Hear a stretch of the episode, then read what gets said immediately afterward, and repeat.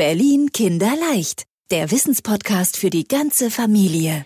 Gestern ist ganz dicht ein gelber Hubschrauber übers Haus geflogen. Papa hat gesagt, das ist der Berliner Rettungshubschrauber für Verletzte und dass der Christoph 31 heißt. Wieso nennt man einen Notarzthubschrauber denn ausgerechnet Christoph? Da war bestimmt irgendwo ein Unfall in der Nähe. Oder jemand brauchte wegen einer Krankheit ganz schnell medizinische Hilfe. Christoph 31 wird immer dann von der Leitstelle der Berliner Feuerwehr alarmiert und losgeschickt, wenn es schnell gehen muss. Dann startet er am Krankenhaus Benjamin Franklin in Steglitz. Da hat er nämlich seinen Start- und Landeplatz und seinen Hangar, eine Art Hubschraubergarage.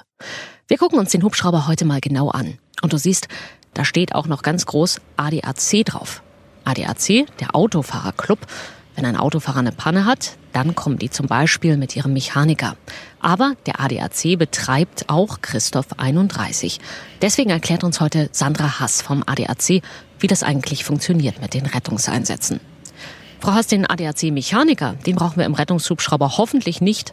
Wer ist denn da stattdessen an Bord? Ja, die Hubschrauber-Crew, die besteht immer aus drei Personen. Wir haben einmal den äh, Piloten natürlich, der das, den Hubschrauber fliegt, und dann einen Arzt und einen Notfallsanitäter, die sich um die Patienten kümmern. Der Notarzt, der gehört zum Krankenhaus hier, wo der Hubschrauber startet und landet. Das macht Christoph 31 übrigens nur tagsüber, nachts nicht. Warum eigentlich nicht? Ja, unsere Piloten äh, fliegen den Christoph 31 nach Sicht. Das bedeutet, sie müssen auch was sehen, wenn sie fliegen. Deshalb äh, fliegt er eben nur von Sonnenaufgang bis Sonnenuntergang. Es gibt auch Hubschrauber, die in der Nacht fliegen. Wir haben zum Beispiel einen in Brandenburg. Dort haben die Piloten dann spezielle Nachtsichtgeräte, mit denen sie eben auch in der Dunkelheit was sehen können. Das lohnt sich vor allen Dingen in Gebieten, wo es nicht so viele Menschen gibt, wo auch das nächste Krankenhaus weiter entfernt ist. Denn dort kommen eben die Krankenwagen in der Nacht nicht so schnell hin. Da ist Christoph dann viel schneller dort. In einer Großstadt wie Berlin haben wir ganz viele Krankenwagen und die kommen in der Nacht auch relativ gut durch die Straßen, besser als am Tag. Und deswegen muss er eben nicht in der Nacht fliegen. Als der Hubschrauber über unser Haus geflogen ist, habe ich mich gefragt, wo der wohl landet. Ich meine, das muss ja auch ein wirklich großer Platz ohne Bäume sein. Oh, das glaube ich aber auch auf jeden Fall. Wie ist denn das, Frau Hass? Auf welchen Stellen geht das mit dem Landen? Theoretisch kann er wirklich überall landen. Er hat dazu eine äh, Ausnahmegenehmigung. Das heißt, es kann auf einem Fußballfeld sein, auf der Straße, auf der Autobahn und sogar in dem Garten von eurer Oma, wenn die Voraussetzungen stimmen. Wichtig bei der Landung ist eben, dass niemand verletzt wird. Ähm, es kann auch durchaus passieren, dass durch die ganze Luft, die aufgewirbelt wird, lose Gegenstände durch die Gegend fliegen. Da muss man auch darauf achten, dass also keine Sonnenschirme oder Werbetafeln zum Beispiel in der Nähe stehen. Wenn das alles stimmt, dann kann Christoph 31 überall landen, wo er möchte. Der ADAC ist stolz, dass es noch nie einen schweren Unfall gab bei den Starts und Landungen des Berliner Rettungshubschraubers in den letzten gut 30 Jahren, obwohl kein anderer Rettungshubschrauber weltweit so oft los muss. Letztes Jahr ist er über 3100 Mal ausgerückt. Rechnen wir mal runter, das sind ungefähr acht bis neun Einsätze an einem durchschnittlichen Tag. Übrigens geht es gar nicht so oft um Verkehrsunfälle. Nur ungefähr jedes 30. Mal fliegt Christoph 31 irgendwo hin, wo ein Unfall passiert ist. Meist geht es eher um medizinische Notfälle, Herzprobleme zum Beispiel.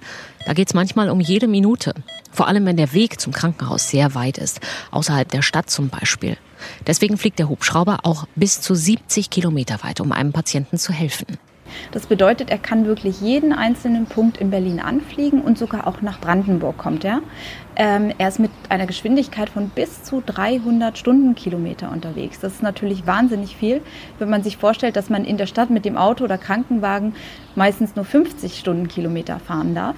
Da ist er natürlich richtig schnell unterwegs und kommt in der Regel immer in spätestens 20 Minuten auch an seinem Ziel an. Also wenn wir mal gucken, 70 Kilometer Luftlinie, das wäre beispielsweise so bei Neuruppin. Mit dem Auto würde man da über eine Stunde hin brauchen. Christoph schafft es also viel, viel schneller. Jetzt hast du ja schon wieder Christoph gesagt. Wie bei so einem Kreuzfahrtschiff. Da steht ja auch immer ein Name am Buch. Queen Mary 2. Das klingt ein bisschen eleganter als Christoph, oder? Wahrscheinlich hieß der Erfinder des Berliner Rettungshubschraubers Christoph. Nicht ganz. Äh, unsere Hubschrauber, die gelben ADAC-Hubschrauber, äh, heißen deutschlandweit alle Christoph. Der Name leitet sich ab von dem heiligen Christophorus. Das ist eine alte Figur aus der Kirche, die heute besser bekannt ist als der Beschützer der Reisenden.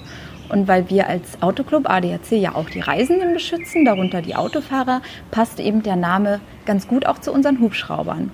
Allerdings beschützen wir heute natürlich nicht nur die Reisenden, sondern alle Menschen, die in Not sind oder einen Unfall haben. Und die 31 ist einfach eine Nummer, die dem Hubschrauber hier in Berlin zugeordnet ist.